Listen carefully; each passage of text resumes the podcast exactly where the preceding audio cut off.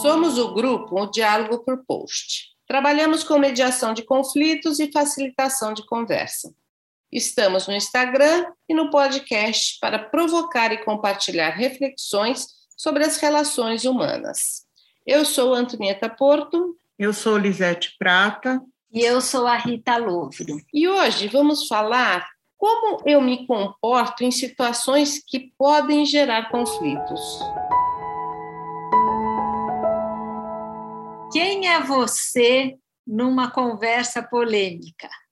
Você é aquela pessoa que precisa marcar sua opinião, deixar claro o que, que você pensa. Você é a pessoa que prefere ficar escutando o que todo mundo fala. Ou você é aquela que tem uma opinião, mas prefere ficar quieta para não gerar controvérsia? Ou será que tem uma outra saída ainda?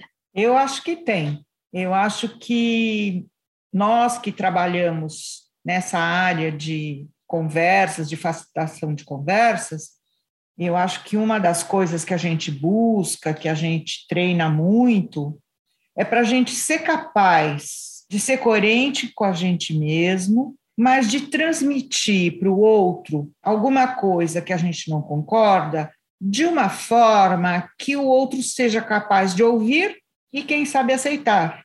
Então, eu acho que isso exige da gente um treinamento, acho que isso exige da gente um desenvolvimento que, de uma certa forma, é o que a gente faz aqui. A gente bota um tema e começa a conversar entre a gente, correndo todos os riscos que uma conversa livre pode gerar para mim, quando a Rita pergunta qual delas e você fala essa outra possibilidade, o quanto que assim, quando eu tenho uma opinião, seja com filho ou um assunto que seja externo, vamos falar de política, vamos falar de religião, eu brigava, na verdade, até as últimas consequências para defender meu ponto de vista. Mas quando se tratava de relações, eu me omitia e passava por cima de mim porque eu queria manter aquela relação. Então, assim, eu deixava de falar, oh, isso aí não é legal, o que você está falando não está certo, ou eu penso diferente. Eu acabava concordando com o outro só para manter essa relação que eu achava que era importante para mim.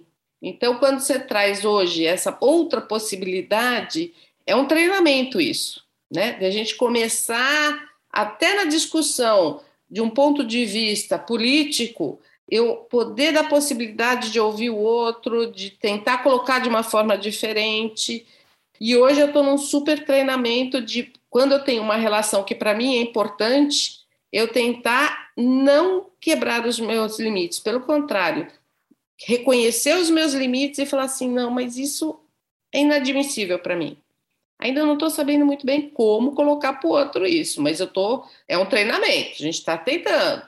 E quando você fala que nas relações você tem um dia antes a ficar quieta, concordar, para não ter um problema nas relações, é curioso porque a gente quer ser aceita, né? A gente quer ser amado, quer ser aceito, mas não é o concordar que vai fazer isso. Não é o pensar parecido que faz isso, muito pelo contrário. Às vezes você trazer mas é a maneira como você traz um outro ponto de vista, mas aquilo lá vai ampliar. Eu era aquela pessoa que dava um braço para não entrar em nenhuma briga. Então, para mim, é um exercício também. Falar, não, preciso deixar claro o que, que eu penso, não é para eu ficar quieta. Então, parece que eu não, nem tenho opinião, mas sem afrontar, né? Ou, sei lá, respeitando a si mesmo e ao outro. Sabe que eu me lembrei de um monge budista uma vez? Ele sempre falava. Alguém perguntou para ele: ai, monge, eu não sei se eu devo aceitar esse trabalho ou não, porque é meio contra minha, o que eu quero fazer. O monge falou assim: pensa sempre qual é a sua intenção. Então, eu trouxe isso para a conversa porque eu acho que ao entrar numa polêmica ou a trazer um ponto de vista ou criticar uma pessoa, algo assim, qual a nossa intenção ao fazer aquilo? A gente só quer derrubar o outro ou a gente quer trazer mesmo alguma ideia diferente ali para a conversa? Eu acho que isso é um exercício legal.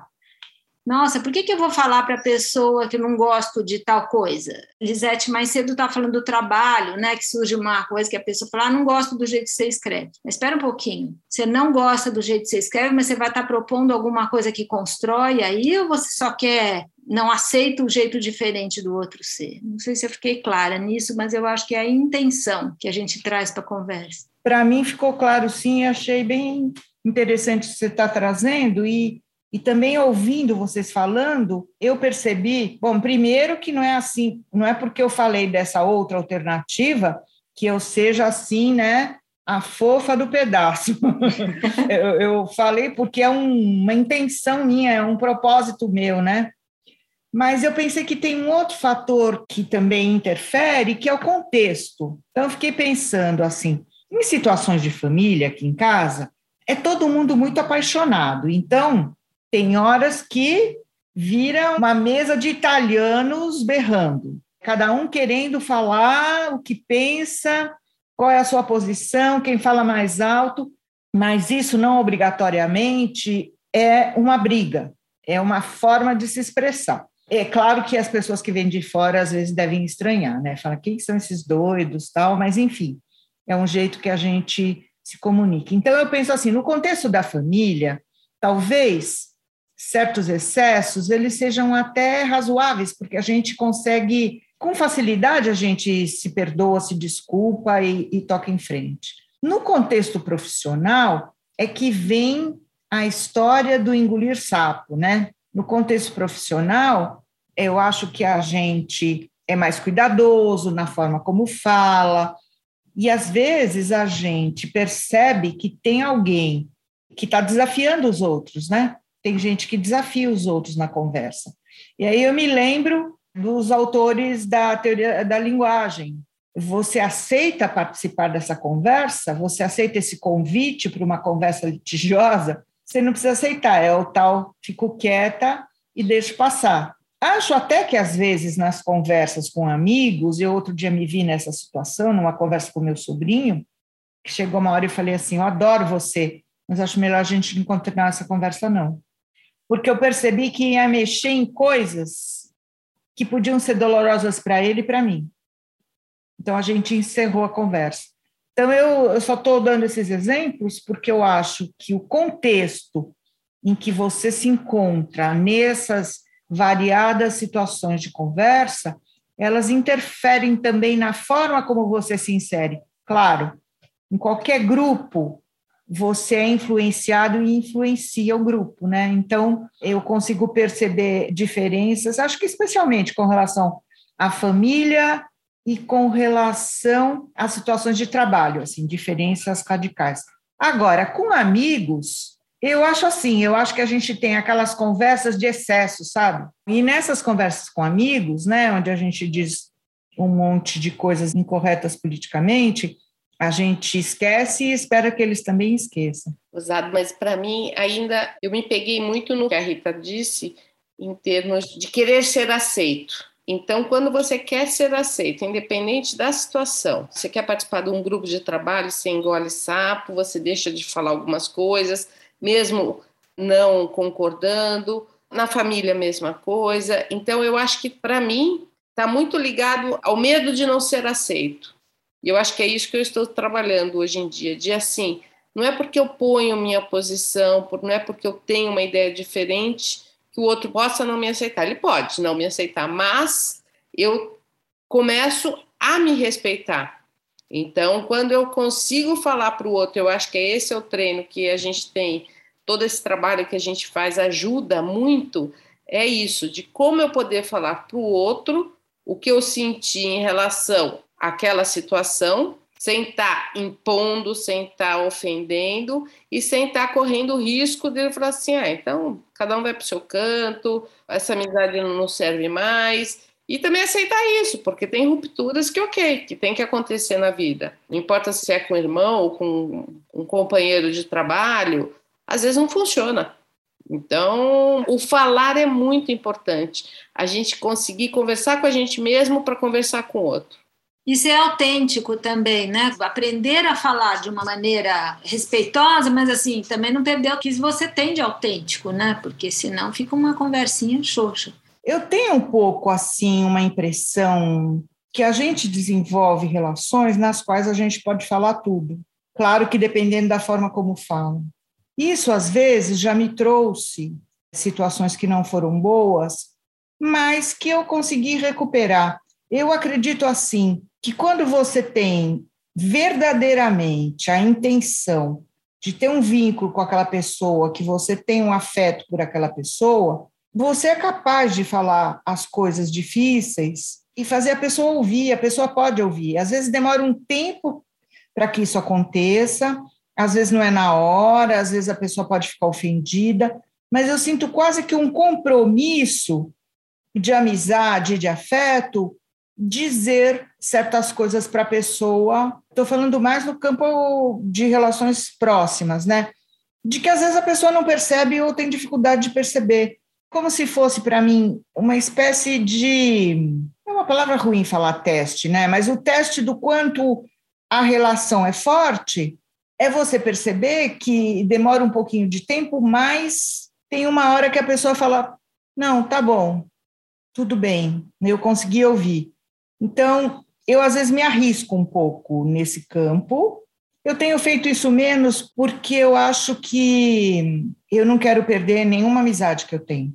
Então, eu tenho diminuído o risco para garantir a continuidade, mas é uma coisa que eu acredito, sabe? Por experiência, por mais próximo que a pessoa seja, por laços sanguíneos que a gente possa ter, se o outro não está preparado para ter este tipo de conversa, as relações se rompem. Eu vou dar o um exemplo de nós duas. Quando a gente começou a trabalhar, a gente teve muito atrito, muito conflito mas as duas estavam preparadas para trabalhar a conversa. Então, e eu já tive situações que o outro não estava preparado e rompemos relações. E, e, pessoas próximas, queridas, que eu não gostaria de ter perdido. Mas também tem o tempo do outro, né? A sintonia do outro, que nem sempre está na nossa. Uhum. Eu acho que esse cuidado a gente precisa ter sempre e estar tá tentando achar uma forma que o outro nos escute sem a ofensa, porque às vezes a gente pode até acabar ofendendo sem querer. Mas assim, quando a gente coloca de uma forma melhor, pode ser que o outro te ouça melhor. É, eu tendo a concordar com você, porque quando a gente lida com clientes, como é o caso da gente, a gente sabe ser muito cuidadosa, né?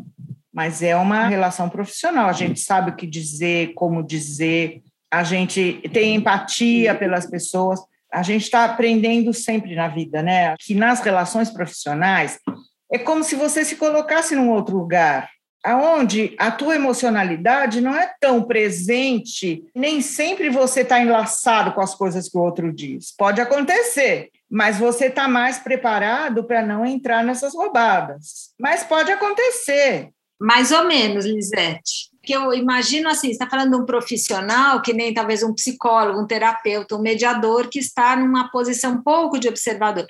Em outras situações de trabalho, você está numa equipe de trabalho, todo mundo falando, aquilo é emocional, é na veia que vem. Tem uma crítica ou um comentário, eu acho que daí a gente não tem essa posição tão de perspectiva, não de observador. A gente está no meio do circo. Mas como terapeuta, agora eu como terapeuta, eu consigo ter um diferencial. Eu sinto um diferencial para mim de uma conversa que é no set de terapia, de uma conversa que é com meus colegas. Sim, mas isso que eu estou falando, isso é uma situação de trabalho específica. Estou falando de situação de trabalho que você está numa, numa empresa, trabalhando, numa coisa, aí você não tem distanciamento nenhum. Concordo com você, Rita. A gente acaba se envolvendo emocionalmente igual. Quando a gente está numa conversa como um profissional, da área da comunicação ou algo similar, a gente se comporta de forma diferente. É como trazer isto para a nossa vida do dia a dia. Então, é o que você já havia falado, né? Que é um eterno aprendizado que a gente tem que fazer das nossas relações, das nossas conversas e da conversa com a gente mesmo, que é aí que a gente tira as boas conexões, porque a gente consegue ser autêntico, como vocês falaram. Eu não estou dizendo que a gente separa a razão de emoção, né? Se você separar a razão de emoção, você não é humano. Mas eu digo que na situação profissional como terapeuta, a emoção está presente, a empatia está presente, assim como as tuas ferramentas têm que estar tá presentes. Então, é uma mistura de tudo isso e você se coloca, não que definitivamente, não que não erre, não que nada disso, mas você se coloca numa outra posição. Sim, claro. Como mediador também. Claro, concordo com o que você falou, Lisete. Quando eu fiz um parênteses, era por isso. Assim, acho que nessas situações, desse tipo de profissão, sim. Mas em outras situações de trabalho, aí a gente não fica nessa cadeira. Olha, eu vou dizer do que a gente conversou hoje, para mim foi importante falar do cuidado, dos cuidados na hora de trazer, e mesmo a forma, achei interessante aquilo que a Elisete falou do contexto. Depende de onde você está também, a forma que você fala. Tem lugar que você pode ser mais barulhento, mais exuberante, está no boteco lá, quer discutir política, que vai, né? Vai para as cabeças. Depende do contexto também e aquilo que a gente traz, qual a intenção, né, da hora que a gente quer fazer uma crítica ou uma, falar uma coisa polêmica? Qual a intenção na hora de falar aqui? Eu acho que às vezes a gente nem tem consciência da intenção. E aí é perigoso, né? Exatamente. Sem querer, a gente dá aquela pinicada. Né? Bom, pessoal, hoje foi uma pitada disso para a gente pensar onde a gente está, nas polêmicas Convidamos todos para fazer comentários e conhecerem também nosso Instagram, Diálogo por Post. Até a próxima.